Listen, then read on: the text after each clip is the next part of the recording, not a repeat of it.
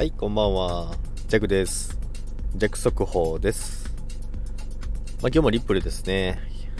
昨日もリップルの話したんですけども、まあもうすごい下落ですね。もう最高値から50%ぐらいの値下がり率なんで、もうかなりやばいですね。まあ内容が内容なんで、かなりそれは落ちますよね。あの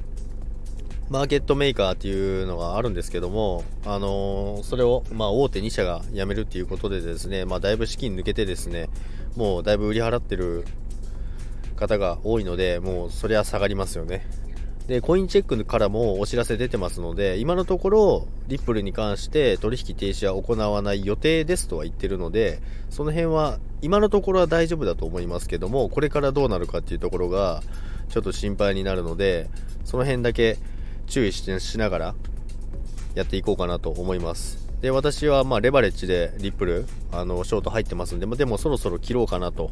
思ってます。一旦利益確定して様子見て、で、まあ提訴されてるんで、これからちょっと長引くと思いますので、内容も。まあ、有価証券に関しての話なので、まあ、もしこれでリップルが勝訴することになれば、とてつもない上がりが来ると思いますので、それも視野に入れながらトレードしていこうかなと思います。